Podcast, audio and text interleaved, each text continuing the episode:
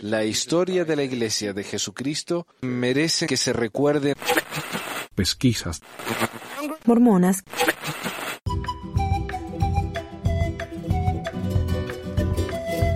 Hola a todos, bienvenidos al episodio 159 del 16 de agosto de 2020 de Pesquisas Mormonas. Les habla Manuel desde Ogden, Utah.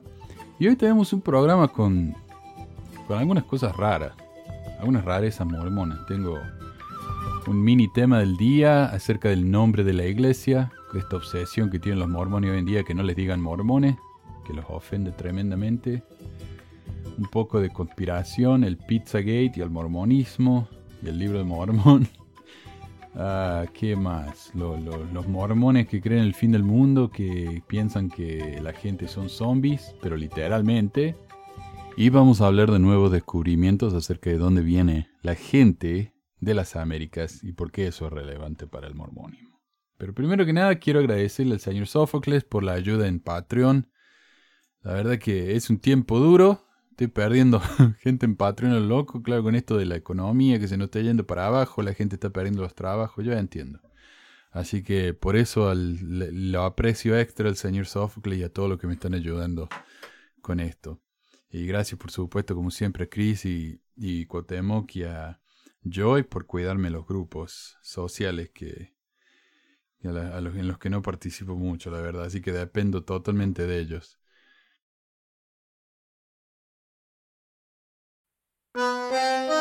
Y bueno, vamos a empezar entonces con un mensaje que me mandaron hace poco. Hola Manuel, mi nombre es Alejandro, soy de una pequeña ciudad llamada Nogales en Veracruz, México. Quería compartir lo siguiente, hace, hace poco, el 11 de junio, una youtuber de nombre Melody subió un video titulado No al racismo. Y en el video se escucha lo siguiente. En los primeros minutos se escucha lo siguiente. ¿Qué tal amigos de Melody Dice? Espero que todos se encuentren muy, muy bien. De acuerdo a lo que estamos viviendo en el mundo en estos momentos, nos queremos unir al sentimiento contra el racismo, para que todos los hombres sean considerados por igual. Y les vamos a compartir el día de hoy un versículo que se encuentra en el libro de Mormón. Segundo Nefi, capítulo 26, versículo 33 y Él invita a todos ellos a que vengan a Él y participen de su bondad, y a nadie de los que Él vienen desecha sean negros o blancos, esclavos o libres, varones o mujeres, y se acuerda de los paganos, y todos son iguales ante Dios. Tanto Resulta interesante que en esta lectura del el versículo mencionado, y de acuerdo al libro de Mormón, Nefi esté haciendo uso de la palabra paganos en el sentido que religiosamente la conocemos. Es decir, paganos para definir a aquellos que viven al margen de la religión oficial o que viven ajenos y lejanos al conocimiento del Dios verdadero. No obstante, hay que entender que el término pagano viene de la palabra latina paganus, que originalmente se acuñó para definir a los habitantes de las comunidades rurales del Imperio Romano, es decir, aquellos que vivían en en los pagus, o sea, las aldeas rurales diferentes a los habitantes de las grandes ciudades del imperio. Así pues, originalmente, la palabra pagano se utilizó para diferenciar social y étnicamente a los ciudadanos que vivían en las comunidades rurales. Cuando en el siglo V después de Cristo Constantino oficializó el cristianismo como la religión del imperio, los habitantes de las grandes ciudades no mostraron mayor objeción en aceptar el decreto de la nueva religión. Pero los habitantes de los pagus, o sea, los paganos, los que vivían en las aldeas rurales, continuaron por muchos años practicando el culto a los dioses del panteón romano, porque vivían lejos de las ciudades y en las ciudades se empezaron a edificar basílicas y se empezó a hacer eh, el culto cristiano. Y los paganos, pues lejos de las ciudades y lejos de la presión de, la nueva religión, eh, siguieron por años practicando eh, el politeísmo de los dioses romanos. Así, paulatinamente, el término pagano empezó a significar aquel que no ha aceptado la religión oficial, aquel que no ha aceptado al Dios verdadero. Entonces resulta interesante que eh, el Nefi esté usando la palabra paganus en el siglo VI antes de Cristo, es decir, mil años antes de que la palabra pagano tuviera el significado que tiene, que actualmente tiene, lo cual me parece constituye un anacronismo en el libro de Mormón, porque Nefi está usando la palabra paganos en un sentido que en el siglo VI antes de Cristo y en el continente americano nadie tenía ni idea de qué significa o qué significaba el término paganos. Gracias, Manuel. Curioso, cuando uno realmente se pone a analizar el libro de Mormón y las expresiones que ha usado José Smith, se da cuenta que está totalmente fuera de lugar, anacrónico a mano poder, pero tiene la defensa de ello de que, bueno, es una traducción, tal vez quiso decir otra cosa con eso.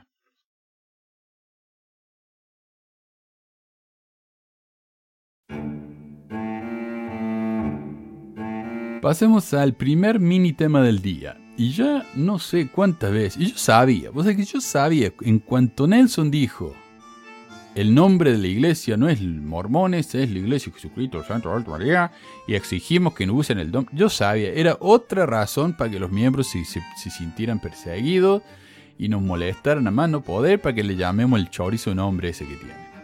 Ayer tuve una conversación con uno, bueno, un par de comentarios nomás, que me dejó en YouTube y me dice, bueno, nosotros los miembros de la iglesia, y no es mormones, es miembros de la iglesia de Jesucristo Santo.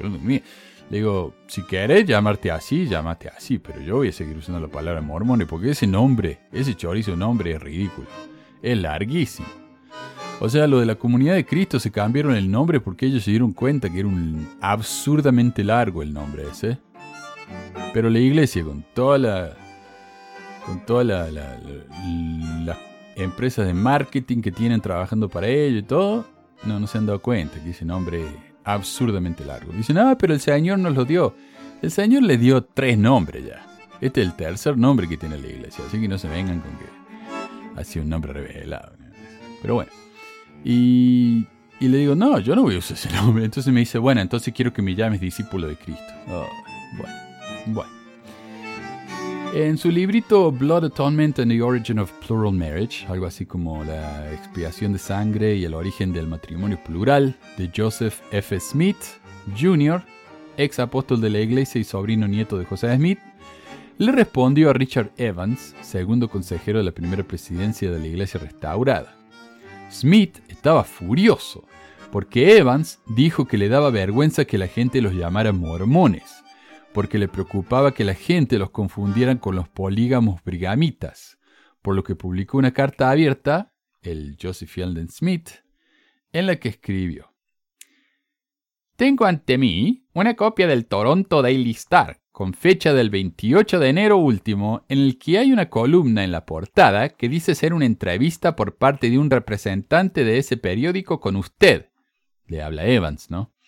Del que deseo llamar su atención. Al hacerlo, deseo ser justo y desapasionado, dice. Y también sincero. Y me gustaría que recibiera y respondiera personalmente a esta comunicación con el mismo espíritu y manera. Claro, justo y desapasionado. Se informa que usted no está complacido, entre comillas, ni los 600 miembros bautizados de Toronto con el nombre mormón. Este hecho, dice el Star, se enfatizó hoy cuando R.C. Evans, uno de los tres miembros de la presidencia, explicó la diferencia radical entre las dos denominaciones, claro, entre los brigamitas de Utah y los de la restaurada, hoy Comunidad de Cristo. El señor Evans denunció a los mormones de Utah y sus iniquidades, le hicieron decir. El término mormón es ofensivo para nosotros porque está asociado en la mente del público con las prácticas que he especificado, es decir, las supuestas prácticas de los mormones de Utah, a saber la poligamia y expiación de sangre. Sabía, le dice a Evans, que el término mormón siempre se ha aplicado a la Iglesia de Jesucristo de los Santos de los Últimos Días que es el nombre que se le atribuye a la Iglesia por la publicación y promulgación del libro de Mormón, que fue aplicado por primera vez por los enemigos de la Iglesia como un oprobio, pero que durante la vida de José Smith, el mártir, y desde entonces ha sido un término aceptado por la Iglesia debido a la costumbre popular como su denominación? Entonces, si el nombre es tan desagradable para usted y sus compañeros en Canadá y en todo el mundo, incluso por los motivos que ha nombrado, ¿por qué no descarta el libro de Mormón, de donde se deriva el nombre? ¿No está el término libro de Mormón tan estrechamente asociado en la mente del público con poligamia y expiación de sangre como lo está el nombre del libro? ¿Cómo va a disasociar al libro en sí del nombre que se aplica comúnmente a la iglesia, ya que este nombre se le ha asignado a la iglesia desde el principio? Y antes de que las supuestas prácticas del mormón de Utah ganara tanta publicidad? Realmente creo que sería bastante apropiado para aquellos que sostienen la opinión que se dice que expresó no solo renunciar al nombre mormón aplicado a la iglesia, sino también al libro mismo. En otras palabras, Smith, Joseph F. Smith, sobrino nieto de José Smith y nieto de Hiram Smith, dice que si los de la Reformada están tan avergonzados con el nombre mormón, deberían dejar de usar el libro de Mormón, ya que el nombre de ese libro está intrínsecamente vinculada con la iglesia misma. Lo mismo que la palabra mormón, la cual, dice él, ha sido aceptada por la iglesia como su nombre desde la época de José Smith. Está bien, no es el nombre oficial. El nombre oficial es la Iglesia Jesucristo de los Santos del Último Día, marca registrada. Pero, como dijo Hinckley, el eh, mormón es un apodo y es un buen apodo, porque ¿qué significa mormón? Según José Smith y según Hinckley, significa more good o más bueno. Ahora, ¿qué diría Nelson de eso? Me pregunto yo.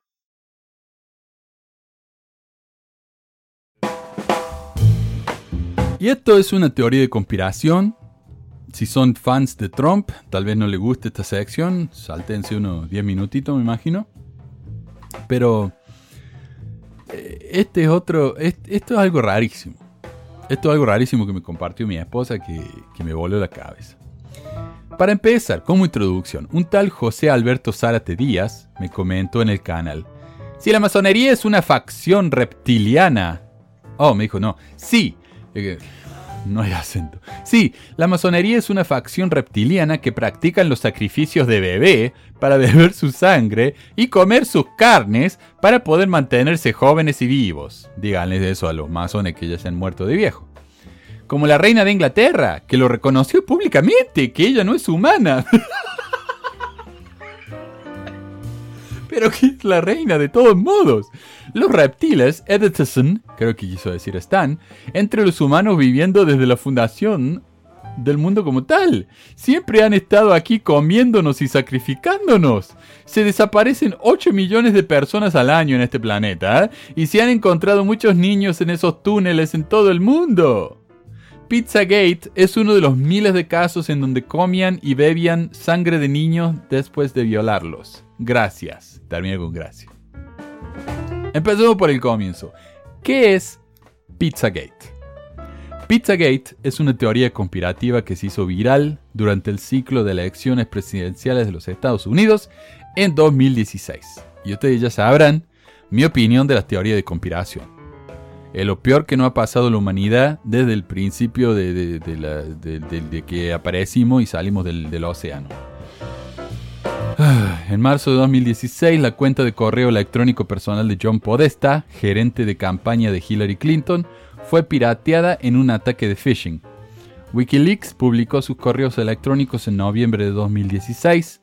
Los defensores de la teoría conspirativa de Pizzagate afirman que los correos electrónicos contenían mensajes codificados que conectaban a varios restaurantes estadounidenses y funcionarios de alto rango del Partido Demócrata, del partido de Clinton, con una supuesta red de tráfico de personas y abuso sexual infantil.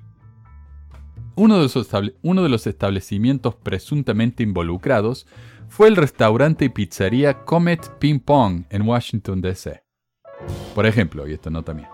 En un email, Podeste escri- eh, menciona que quieren comprar cheese pizza. Pizza de queso, cheese pizza. Lo cual, para los conspiranoicos, significa child pornography. Pornografía infantil, ya que tiene las mismas iniciales, Che, P. En otras palabras, son inventos que tienen poco y nada relación con la realidad. Lo que sí tiene relación, y este es el problema de las teorías de conspiración, se basan en algo que es tal vez un poquito verdadero, un poquito, tiene una base en, el mundo real, y es que existe una red, de, una red de tráfico humano. Es verdad, eso existe. Existe la pornografía infantil. Existe tipos que ah, capturan a niños y los trafican sexualmente. Es verdad. Por eso tuvimos el caso de Jeffrey Epstein. ¿Verdad? Ese tipo es real. Entonces se basan en algo que hizo un tipo como ese, que de paso se ha dicho es amigo de Trump, pero lo usan para atacar a los enemigos de Trump, diciendo, no, los demócratas son todos pornógrafos infantiles y abusadores sexuales. ¿De dónde sacan eso? No sé. Pero, pero ellos, es como que están buscando desesperadamente una manera de demonizar a sus enemigos. Y estos tipos lo hacen literalmente, porque ven, como, como dice acá, son vampiros que beben la sangre de bebé. O sea, este tipo realmente cree eso. ¿Te imaginan para llegar a esa, esa situación mental en la que uno cree en semejante estupidez? Y también están tratando de explicar cosas que no se pueden explicar. Los niños desaparecen. ¿Por qué? Bueno, por muchísimas razones desaparecen los niños. Pero si no podemos encontrar una explicación, inventemos una. Como estaba hablando yo con la vecina de mi, de mi cuñado el otro día, y me dice, mira, yo creo en las chakras, en la energía, yo creo en, en, el poder de la, de la espiritualidad y que estamos todos conectados. Y todas esas cosas así, re hippie, ¿no? Eh, y le digo yo, pero... Sí, está bien que usted cree eso. Yo no, yo no creo en nada de eso. Entonces ella como para defender, no sé, lo vio como un ataque que yo le dije que no creía. Me dice, bueno, bueno, no es un hecho demostrado, no es un hecho comprobado, pero yo creo en eso. Me dice, ¿cómo explican ustedes lo de los niños índigos?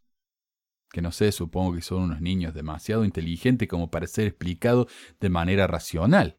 Digo, bueno, hay muchísimas explicaciones posibles la menos posible de las cuales tiene que ver con los chakras y las energías. No sé, me parece a mí. tiene mucho más que ver con la genética, con la educación, con el estudio, con la preparación. No sé, me parece que hay formas mucho más simples de explicarlo que yéndonos al ramo de lo, de lo sobrenatural.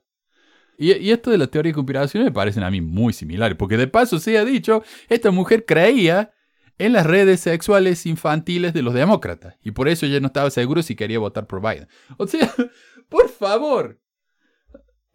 ¿Cómo, cómo ah, debate uno con una persona así?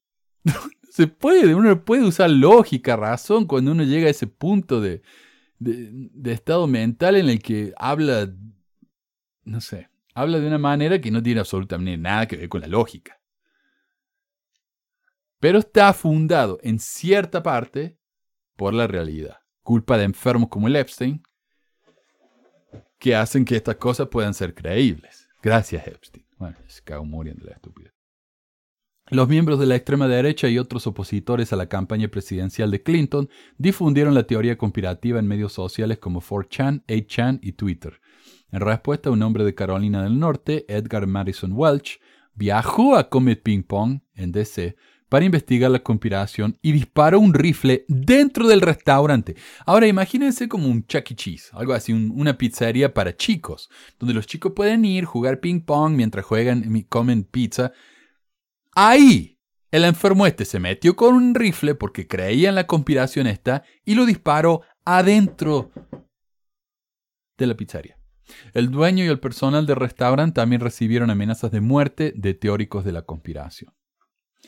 Alex Jones, uno de los conspiranoicos en jefe acá en Gringolandia, un gordo de Texas, fue uno de los mayores promotores de la conspiración, hasta que Welsh fue a la pizzería con el rifle. Cuando el dueño de Comet Ping Pong, James Alefantis, culpó a Jones de incitar a Welsh, un fan de su programa, quien dijo que era un fan de Alex Jones, y amenazó con denunciarlo, Jones dijo que Elefantis en realidad no tenía nada que ver con la conspiración, que era un malentendido, que él nunca había dicho eso. Desde entonces se ha comprobado que ni siquiera hay túneles ni sótanos debajo de Comer Ping Pong.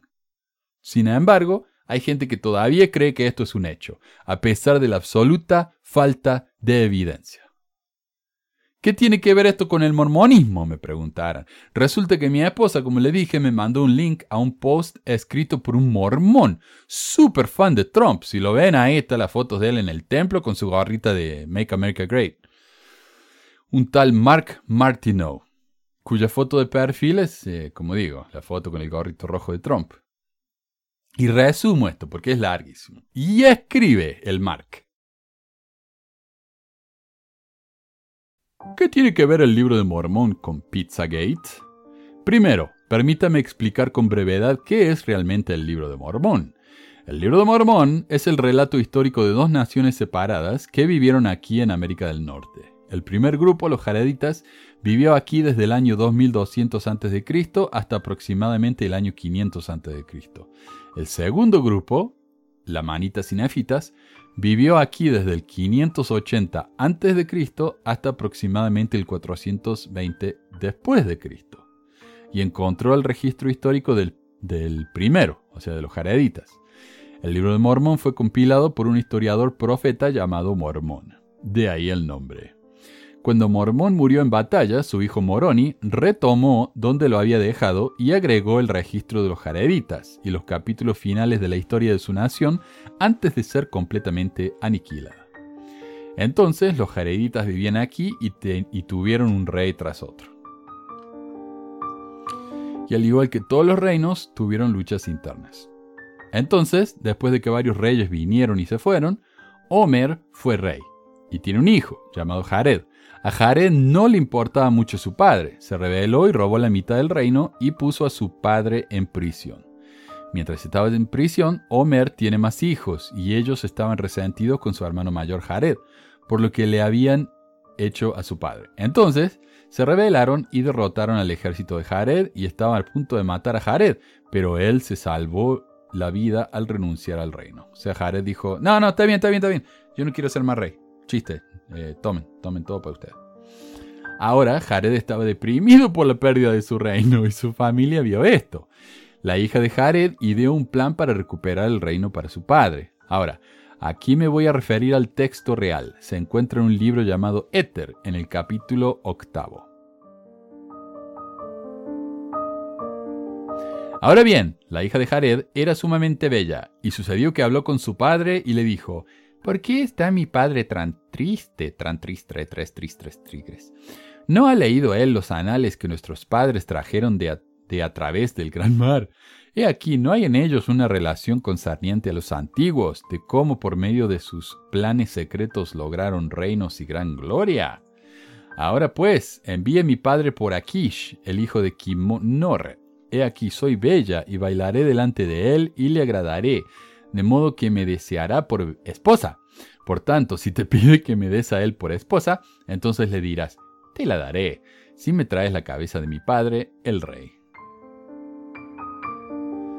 Y aconteció que todos le juraron por el Dios del cielo y también por los cielos y también por la tierra y por su cabeza, que el que se opusiera a la ayuda que Akish deseara, perdería la cabeza, y quien divulgara cualquiera de las cosas que Akish les diera a conocer, perdería la vida y los preservó el poder del diablo para administrar esos juramentos a los del pueblo a fin de conservarlos en la oscuridad, para ayudar a quienes ambicionaran el poder a obtenerlo y asesinar y robar y mentir y cometer toda clase de iniquidades y fornicaciones.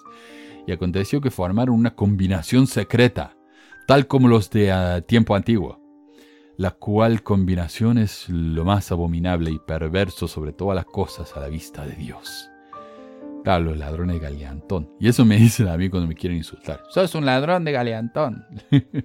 Entonces, vemos que hubo un juramento y actuación y actos, actos sexuales a cambio de la vida de otro. Todo esto fue influenciado por Satanás. En realidad aquí vemos, aquí vemos la desfachate de José Smith al robar directamente una historia tan conocida de la Biblia. Esta historia es exactamente igual a la de Salomé, quien bailó frente a Herodes y cuando el rey le prometió darle lo que quisiera, porque estaba recaliente con la Salomé, ésta le dijo que quería la cabeza de Juan en una bandeja. y, acá trata la escritura, trata de, de, decir, no, yo no se lo robé, yo me influencé en la Biblia. Por eso dice, eh, ¿No ha leído los anales que nuestros padres trajeron a través del gran mar? Queriendo decir, ve, mira, mira la escritura, papi. Acá está, aquí una tal Salomé le, pidió al rey que, que ah, le diera la cabeza de Juan. El problema es que los anales eh, de escrituras de los nefitas no incluían el Nuevo Testamento. Por lo tanto, no pudo haber incluido esa historia, por lo tanto, no se pudieron haber basado en eso. En otras palabras, José robó esta historia directamente de la Biblia. Esto también muestra el miedo que existía en la época de José hacia los masones, quien eran la combinación referida eh, por José en su libro, y de quienes había montones de mitos, incluyendo asesinatos y cosas así. Por supuesto, cuando José vio que le era conveniente unirse a la masonería para poder ganar contactos e influencias, se le acabó bien rápido el miedo. Y ya no fueron más eh, como dice acá, la combinación más abominable, sino que se convirtieron en hermanos. Y trató de pedir su ayuda cuando lo asesinaron diciendo, oh Dios, no hay ayuda para el hijo de la viuda, pero lo, lo mataron antes de que terminara. Esta fue la primera vez, dice el Mark, que se introdujo entre ellos y terminó provocando su destrucción total y absoluta. ¿Qué hay de la otra civilización, los nefitas? En el penúltimo capítulo del libro de Moroni, leemos una carta escrita a Moroni por su padre, Mormón. Este relato en cuanto a la condición de su pueblo, listo para la destrucción. Ten en cuenta que muchos nefitas y lamanitas le habían jurado a Satanás violar y asesinar. Y ahora, escribo un poco concerniente a los padecimientos de este pueblo, porque según las noticias que he recibido de Amorón, he aquí los lamanitas tienen muchos prisioneros que que tomaron de la torre de Sherriza, y había entre ellos hombres, mujeres y niños. Y a los maridos y padres de estas mujeres y niños los han matado, y alimentan a las mujeres con la carne de sus esposos, y a los niños con la carne de sus padres, y no les dan sino un poco de agua. Eh, mas no obstante, esta gran abominación de los lamanitas no excede a lo de nuestro pueblo en Moriantum, pues he aquí han tomado cautivas a muchas de las hijas de los lamanitas, y después de privarlas de lo que era más caro y precioso que todas las cosas, que es la castidad y la virtud. Y después de haber hecho esto, los asesinaron de la manera más cruel. Torturaron sus cuerpos hasta la muerte y después de que han hecho esto, devoran sus cuerpos como bestias salvajes a causa de la dureza de sus corazones y lo hacen como señal de valor. Esto es digno de un análisis psicológico de José Smith, ¿no? Para inventar este tipo de historia. Bien enfermo esto. Moroni vio que, habían, que habrían asesinatos, violaciones, abominaciones sexuales, juramentos satánicos y convenios que se harían en secreto para que otros pudieran permanecer en el poder. Vio a niños sacrificados a Satanás y nos advirtió que esto estaría entre nosotros y no lo veríamos. Y luego, cuando lo hacemos, nos despertamos. O sea, cuando lo vemos. Este es el momento de este gran despertar y se originó con los que están por encima de nosotros. ¿Quién está por encima de nosotros? Nuestros líderes, nuestros políticos, los de los medios y las celebridades. Están todos sostenidos en un pedestal. ¿Cuántos de ustedes están ignorando lo que está sucediendo en este momento? ¿Cuántos de ustedes están haciendo la vista gorda ante los niños desaparecidos, el tráfico sexual y la pedofilia infantil frente a nuestras caras, desde celebridades hasta políticos? La sangre de estos niños pequeños e inocentes que ha sido derramada por estos asesinos satánicos está llorando desde el suelo o bajo la tierra a Dios. La mayoría de estas cosas sucedieron a gran profundidad. Piensa en la isla de Jeffrey Epstein y sus túneles y cámaras subterráneas. Y aquí tenemos un problema, porque la pedofilia, como ya dije, existe. Epstein y su isla con sus túneles existe. Su relación con Clinton y con Trump existe y tenemos que hablar de esas cosas. Pero cuando empezamos con supuestas redes pedófilas en los túneles de pizzería que no tienen túneles, entonces tenemos que adaptar nuestra percepción, adaptarla a la realidad y luchar por cosas que sí existen. Epstein, una basura de persona que se merece lo que le pasó. Pizzagate no existe. Lo siento. ¿Por qué crees que el ferrocarril subterráneo que lucha para detener la trata de personas se llama así? Y, quiero llamar la atención a esto. El ferrocarril subterráneo o Underground Railroad es un grupo liderado por un mormón, Tim Ballard, que se dedica a ir a otros países a liberar a chicas de la esclavitud sexual. Obviamente esto es una gran cosa, pero hay problemones enormes detrás de esa organización y definitivamente voy a tener que hablar de eso en un programa futuro. Y dice el Marky Mark, ¿qué puedes hacer? ¿Qué podemos hacer? Votar. Podemos votar. Vota por el hombre que está liderando esta marcha. Vota por Trump. Él ha declarado que es lo más importante que hará como presidente. Acabar con la trata de personas. Ha tenido cuatro años para hacerlo. ¿Por qué tenemos que esperar en los próximos cuatro años para que empiece a hacer algo que ya dijo que lo iba a hacer? Supuestamente.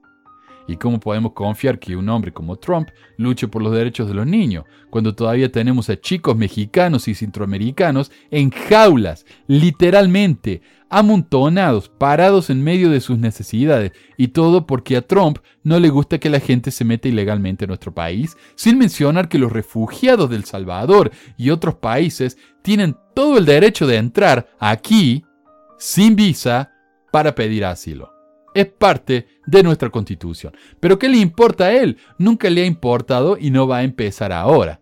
Además, como dije, Trump es amigo de Epstein y han estado juntos más de una vez. Así que ¿cómo sabemos que Trump no disfrutó de los niños esclavizados por Epstein? Continúo. ¿Por qué crees que tantos lo odian?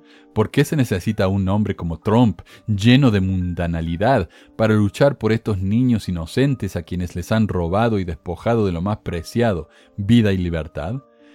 Predicado hace 1600 años, cuando un profeta historiador compiló los registros de otra civilización, destruida por las mismas obras que destruyen a su civilización y ahora amenazan a la nuestra. Sí, esto fue predicho por Moroni que, o mormón o quien fuera, que en el futuro niños iban a ser esclavizados, puestos en túneles abajo de una pizzería y devorados por reptilianos vampiros. Sí, eso está totalmente en el libro de Mormon. Yo lo recuerdo claramente. creo que está en eh, Mosías 6.6. Algunas iglesias están hablando de esto, pero no suficiente. Muy pocos de ellas lo ven no están involucradas o no tienen el coraje de hacerlo. Hice una publicación sobre mi iglesia, la iglesia de Jesucristo de los Santos de los Últimos Días, y cómo me confundió su silencio. Publicamos el mismo libro en el que están contenidas estas advertencias proféticas y sin embargo guardamos silencios. Soy el único en esta iglesia que ve esto. Estoy eh, malinterpretando estas cosas. ¿Por qué no se comparte esto con las masas? Para que la gente pueda despertar y darse cuenta de que esta elección es vital. Un punto de inflexión crítico para nuestra nación. Si Trump no gana, esos asesinos y depredadores sexuales seguirán haciendo lo que están haciendo en plena medida sin recurso.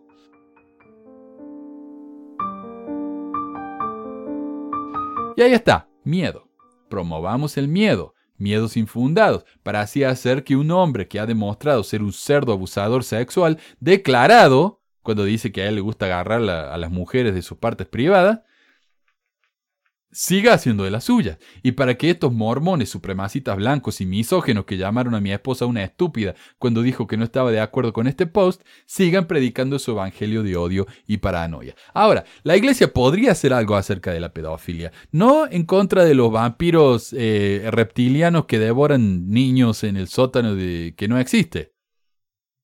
Eh, la iglesia, me dice, la iglesia siempre está en contra del abuso infantil. Bueno, sí, la iglesia no promueve el abuso infantil, obviamente.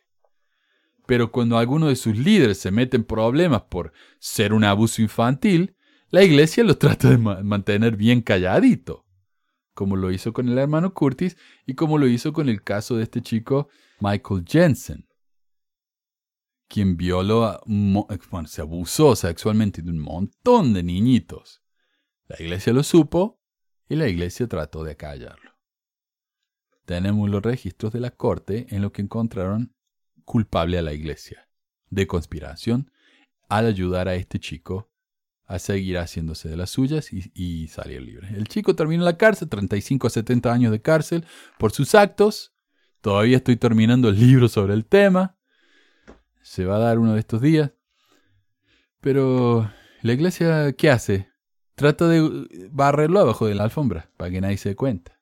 No promueven el abuso infantil, simplemente hacen muy poco para callar. Uno me dijo una vez en un comentario en YouTube, la iglesia tiene un número en el que los obispos pueden llamar y, reportar estos abusos. Sí, el número, ese es el número de las oficinas de Kirkland McConkie, acá en el lado del City Creek, los que tratan de ayudar a que la iglesia quede bien después de que sus miembros eh, abusen. Y, lo mejor que podrían hacer, lo mejor que podría hacer la iglesia para quedar bien en estos casos, es decir, nosotros no apoyamos esto para nada si uno de nuestros miembros fue un abusador sexual, pero que lo metan a la cárcel de por vida y listo.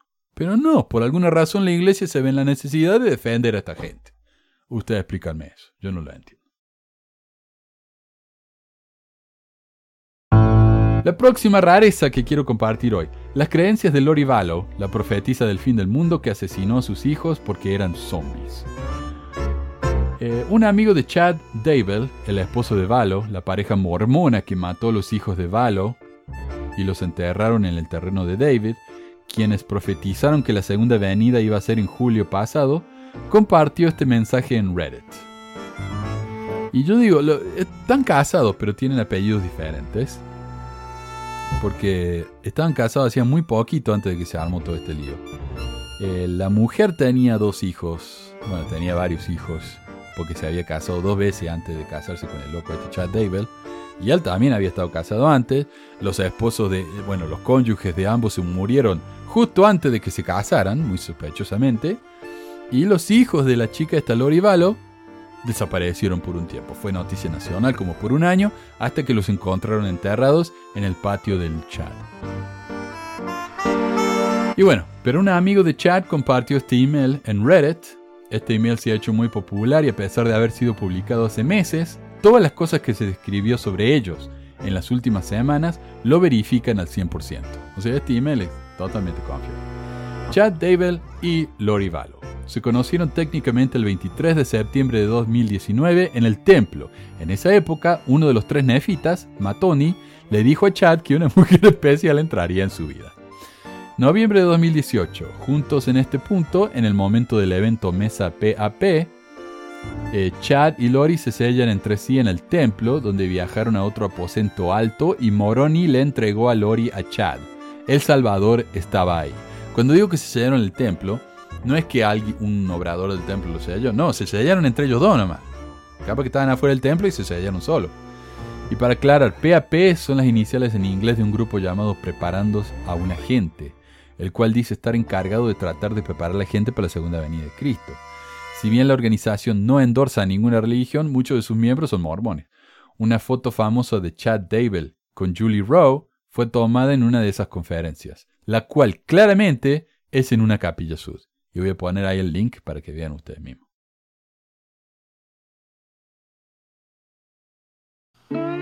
Moroni y Chad estuvieron casados con Lori en muchos otros periodos de prueba. Lori es la esposa favorita de Moroni. Lori ha estado en 21 planetas y Chad en 31. Y Chad, una vez, en uno de esos planetas, fue un Espíritu Santo. Chad estuvo cinco veces en esta tierra y Lori cuatro. Chad, o sea, son mormones que creen en la reencarnación. Chad tiene un portal, o sea, esos portales interdimensionales, en el armario de Lori para que ella pueda visitarlo. Se teleporta, ¿no? En este momento, Chad le dijo a Melanie que no tiene ninguna relación ni interés en Julie Rowe. También había dicho anteriormente que no quería tener nada que ver con Susan Freeman. Estas dos mujeres, Rowe y Freeman, escribieron libros sobre sus experiencias luego de que murieron y volvieron a la vida. Conocieron al Salvador, vieron el futuro, eh, un tema que parece ser bastante popular entre los mormones que están más en los bordes de la fe, como los David y todo eso. Lori y Chad creen que están a cargo de reunir a las parejas de los 144.000. Hacen charts de quiénes son las personas, o sea, una especie de hoja de cálculo en Excel, quiénes son esos 144.000 y quiénes están sellados a quién y cuántos periodos de prueba han tenido y quiénes han, eh, y quiénes han sido en vidas pasadas. Este, esta planilla, esta planilla de cálculo estaba en la computadora de Chad y en su correo electrónico, por lo que ahora es propiedad pública. Y ahí nos vamos a enterar quién se va a ir al cielo de los 144.000. Los 12 apóstoles están en esa lista. Tammy, su primera esposa, la cual murió en situaciones bastante sospechosas, está en la lista y fue catalogada como que había estado casada con Juan el Amado, quien también es Enoch. Mierda, todo, todo tiene relación entre sí, como los de Friends. Chad llamó a Lori y le dijo que Charles ahora era Ned Snyder. O sea, Charles era el esposo fallecido de Lori Vallow. Ned Snyder es un personaje inventado por Chad. Según Chad, Ned se apoderó del cuerpo de Charles en una especie de posesión demoníaca. Lori le dijo a Charles que se había convertido en un zombie. Le dijo, Charles, ya no puede estar más con vos, sos un zombie. Eh, su espíritu había sido secuestrado por un espíritu maligno y su espíritu estaba en el limbo. Su cuerpo fue secuestrado nuevamente y se convirtió en Garrett. Luego se convirtió en Eblose. Todos zombies. O sea, eh, los espíritus chocarreros se los seguían posesionando acá al pobre Charles, el esposo de Lori. Durante este tiempo, Lori le dice abiertamente a Charles quién cree que él es. Cuando conoció a Chad, ya había sido trasladada en su mente y dejó de usar sus garments porque se supone que son una protección y ella ya no la necesitaba esa protección porque ella se había salvado. Charles solicita el divorcio, claro, y están las grabaciones, son horribles, en las que Charles llama a la policía y dice, mi esposa me está, diciendo que me va a matar porque soy un zombie. Y la policía obviamente no le cree. Eh, Charles solicita el divorcio y realiza viajes de negocios a Texas. Lori recibió la revelación de que Charles moriría en un accidente en su camino de regreso a casa desde Texas. Él no muere y Lori se siente frustrada. A la mañana siguiente, matan a Charles.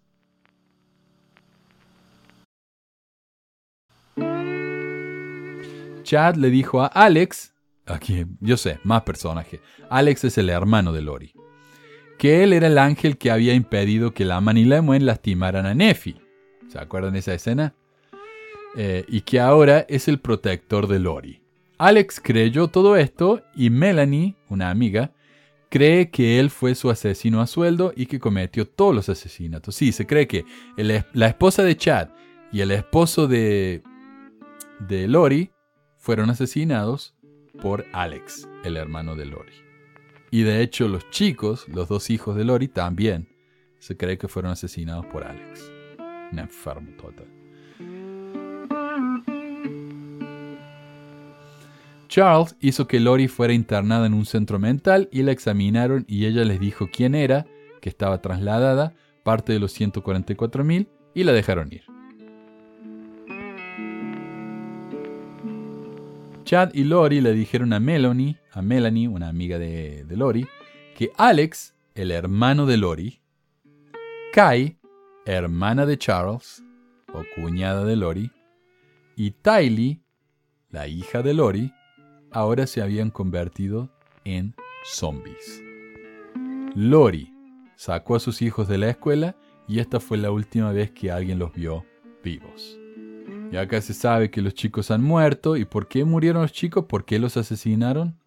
Porque Lori pensaba que sus hijos eran zombies y eran espíritus malignos. Lori y Chad sabían la cantidad de zombies que había en un estado determinado, por lo general alrededor de 20.000 a nivel nacional. también dijeron que dos de los apóstoles son zombies, Ballard y Renlund. también creían que el fin del mundo era ese año y que podían esperar en Hawái y luego regresar. Chad y Lori están en la prisión esperando juicio. La fianza de Lori es de más de un millón de dólares. Y me parece interesante este, este, no por la historia en sí, porque ya la hemos compartido varias veces, sino por las creencias enfermas que tiene esta gente. Y me van a decir, pero ellos no son mormones fieles.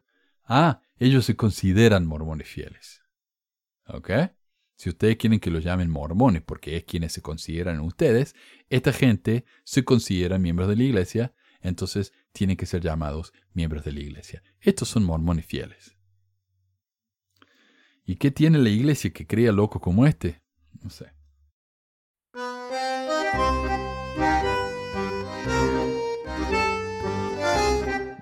Y bueno, pasemos al último mini tema del día de hoy. ¿De dónde vienen los indígenas americanos? No sé ustedes, pero de que yo conocí la iglesia, que me han dicho que los indios americanos son descendientes de los lamanitas. Siempre me enseñaron eso. Y cada vez que hablábamos de algún hermano en la capilla con rasgo bien indígena, alguien decía con una sonrisa bien satisfecha, ese hermano es realmente un lamanita y una persona escogida. Esas no eran ideas que sacamos de la nada, sino que son cosas que enseñaron bien directamente por parte de los líderes más altos.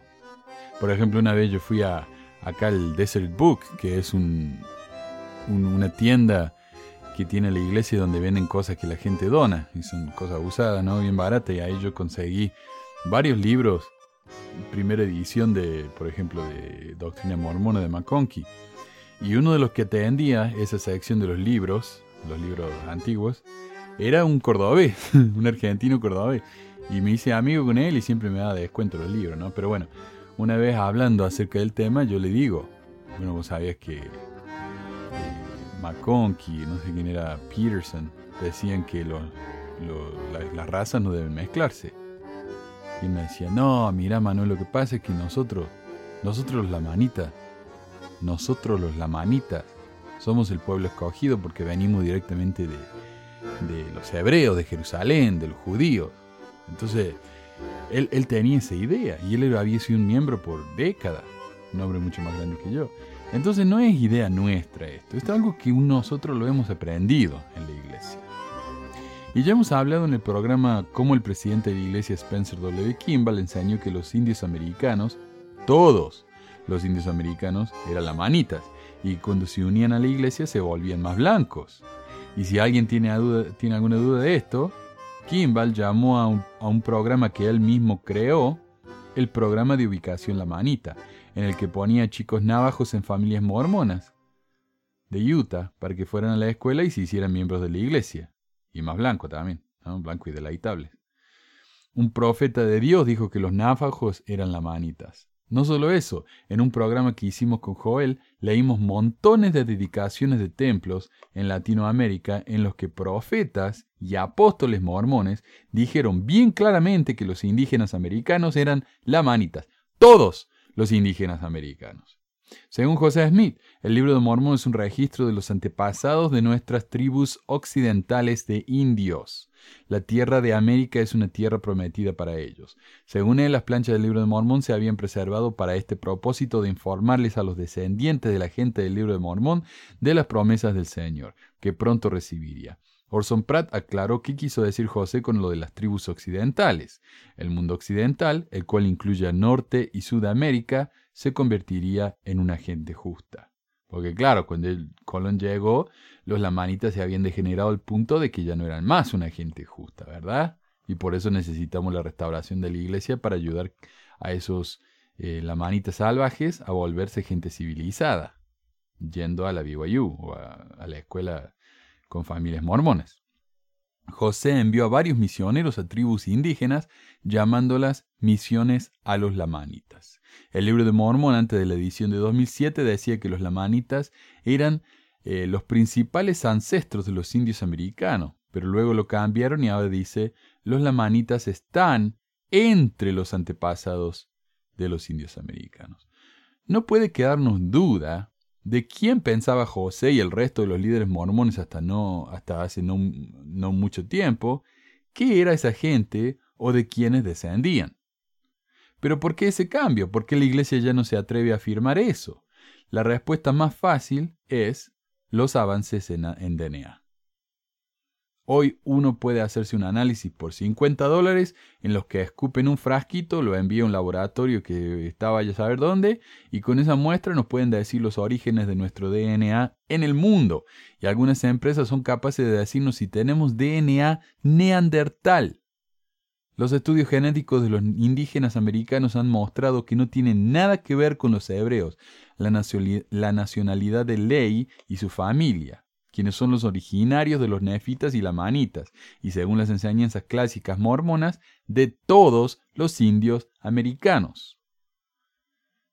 Sin embargo, antes de los estudios de DNA, los eruditos de la Iglesia ya estaban tratando de justificar la falta de evidencia arqueológica en las Américas de cualquier cosa descrita en el libro de Mormón, diciendo que después de todo, los lamanitas no habían vivido en la América entera, sino en regiones limitadas que se mezclaron con el resto de la población americana al punto de que su lenguaje y su cultura, todo lo que tuviera que ver con un hebreo, se hubiera disuelto al punto de desaparecer. Por eso no encontramos hoy cosas eh, lamanitas en América.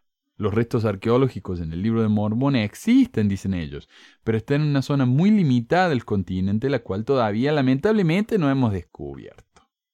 Pero si eso fuera cierto, ¿por qué los de Central del Libro de Mormon siguen afirmando que encontraron el área correcta donde vivieron esos lamanitas ahí en Guatemala? Que empiecen a excavar y van a encontrar todas las pruebas que necesitan. Van a encontrar los caballos, los elefantes y todo lo que le hace falta. Pero esa explicación no funciona bien cuando uno analiza la escritura mormona a fondo. Según Ether 15.2, dos millones de soldados murieron en una batalla jaredita. En una batalla. Dos millones no es un número pequeño, es una población tan enorme que no hay forma de que no pudiera haberse encontrado hasta ahora. De hecho, en un estudio publicado en el libro New Approaches to the Book of Mormon, el profesor John Kunich considera los números de soldados incluidos en la batalla del libro de Mormón, los índices de crecimiento típicos de las culturas de la época, etc., y estima que la población de la Manitas en América antes de su destrucción final habría llegado a ser de casi 10 millones una cifra con la que el diario de la iglesia Desert News no parece tener problemas. Considerando que antes de la llegada de colonas a las Américas la población indígena era de unos 60 millones, ese número de 10 millones, más los 2 millones que murieron en la guerra jaredita, deberían no ser tan eh, difíciles de encontrar, especialmente cuando los arqueólogos siguen encontrando cosas mucho más antiguas y mucho más limitadas en número. Y esto es, como digo, si, podemos encontrar DNA de hace, de la época de los neandertales, ¿cómo no vamos a poder encontrar ADN hebreo entre los indios americanos? Si se esparcieron tanto. Además, si ustedes se han hecho uno de esos estudios, van a ver que dice, no solamente dice los dos o tres eh, lugares de los que uno supuestamente desciende, sino que dice cosas de hasta el 1%. Por ejemplo, dice, eh, bueno, Manuel, vos sos 40% español, 30% árabe, 20% esto, 20% el otro, 1% italiano, menos del 1% eh, esto y otro. Menos del 1%. O sea, esos estudios nos pueden dar menos del 1% de, de certeza. ¿No? menos del 1% de mi DNA viene de un lugar específico en el mundo. Entonces, ¿cómo no van a saber si los indios tienen DNA hebreo, por más que sea menos del 1% de su sangre? Podrían, pero no lo han encontrado, porque no existe. En ningún indio americano han encontrado DNA hebreo. Y esto nos lleva a un artículo que leí recientemente en la revista del Smithsonian, llamado La Costa Fértil. Y dice, durante más de medio siglo, la historia predominante sobre cómo llegaron los primeros humanos a América fue así. Hace unos 13.000 años, pequeños grupos de cazadores de la edad de piedra cruzaron un puente terrestre entre el este de Siberia y el oeste de Alaska, y finalmente se abrieron camino por un corredor interior sin hielo hasta el corazón de América del Norte. Persiguieron bisontes de estepa, mamuts lanudos y otros mamíferos grandes. Estos antepasados de los nativos americanos de hoy establecieron una cultura próspera que finalmente se extendió por dos continentes hasta la punta de América del Sur. En los últimos años, sin embargo, esa versión de los hechos ha recibido una paliza, sobre todo por el descubrimiento de sitios arqueológicos en América del Norte y del Sur que muestran que los humanos habrían estado en el continente mil o incluso dos mil años antes de la supuesta primera migración. Una teoría posterior, conocida como la autopista Kelp, se acercó más a la marca. A medida que las enormes capas de hielo que cubrían el oeste de América del Norte se retiraban, los primeros humanos llegaron al continente no solo a pie, sino también en barco, viajando por la costa del Pacífico y subsistiendo de abundantes recursos costeros. Apoyando esa idea están los sitios arqueológicos a lo largo de la costa oeste de América del Norte que datan de 14.000 a 15.000 años. Ahora nuestra comprensión de cuándo llegaron las personas a las Américas y de dónde vinieron se está expandiendo dramáticamente. La imagen emergente sugiere que los humanos podrían haber llegado a América del Norte al menos eh, hace al menos 20.000 años, unos 5.000 años antes de lo que comúnmente se cree. Y una nueva investigación plantea la posibilidad de un asentamiento intermedio de cientos o miles de personas que se extendieron por las tierras salvajes que se extienden entre América del Norte y Asia. Y pueden, y pueden decir, bueno, sí, Manuel, ellos vinieron hace 20.000 años y después se les unió Nefi y, y, Lamán y Ley eh, miles de años después. Puede ser, ¿por qué no? Bueno, porque el libro de Mormón dice que esta era una tierra de promesa, guardada específicamente para Nefi y su familia. Ahí está en segundo Nefi 1. Dice, por tanto, esta tierra está consagrada a quienes Él traiga. Hemos obtenido una tierra de promisión, una tierra escogida sobre todas las demás, una tierra que el Señor Dios hizo convenio conmigo de que sería una tierra para la herencia de mi posteridad. Entonces, podemos dar todas las excusas que queramos, pero la escritura ya está escrita y, va a ser muy difícil cambiarla. o sea, si queremos interpretarla de maneras diferentes de lo que dice, podemos hacer eso. Pero eso es lo que dice la escritura. El corazón de este territorio ha estado sumergido desde hace mucho tiempo por el Océano Pacífico. Y van a decir, ah, ¿ves? Eso es lo que decía el libro de Mormón cuando nació Jesús, que la tierra se sumergieron. Ah, ah, ah, no tan, no tan rápido. Dice, pero hace entre unos 25.000 a 15.000 años, el estrecho en sí y una extensión del tamaño de un continente que lo flanqueaba eran altos y secos. O sea, estos son 20.000 años antes de Jesús. No coincide con la fecha del libro de. Ese mundo desaparecido se llama Beringia y la teoría en desarrollo sobre su papel fundamental eh, en la población de América del Norte se conoce como la hipótesis Beringian Standstill o estancamiento beringio. Porque generaciones de personas que emigraron del este podrían haberse asentado allí antes de pasar a Norteamérica. Y esta parte me encanta. Gran parte de esta nueva teorización no está impulsada por arqueólogos que empuñan palas, sino por genetistas evolucionistas que toman muestras de ADN de algunos de los restos humanos más antiguos de América y de otros más antiguos de Asia. Esos descubrimientos han abierto una gran brecha entre lo que parece decir la genética y lo que realmente muestra la arqueología.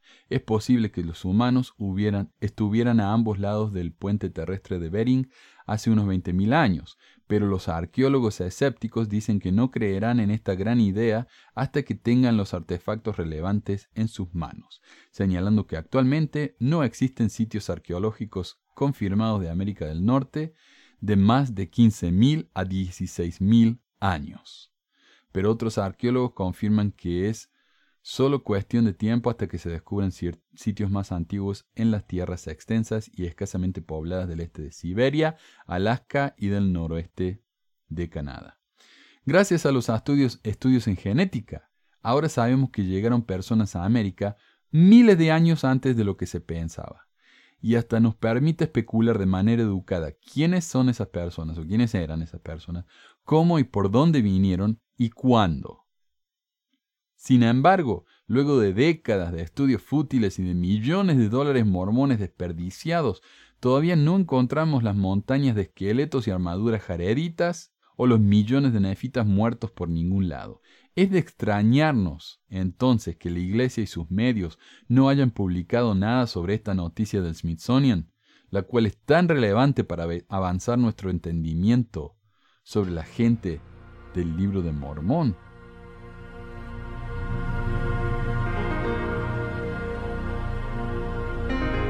Bueno, mi gente, ese fue el programa de hoy. Gracias a todos por escuchar Pesquisas Mormonas.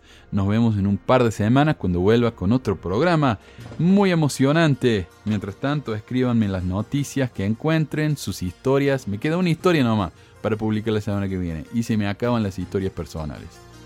Así que si quieren compartir las suyas, escríbanme al número de WhatsApp aquí en la descripción. Y noticias, eh, experiencias, eh, opiniones, ideas, todo nos, nos viene bien y nos ayuda a aprender. Gracias a todos y adiós.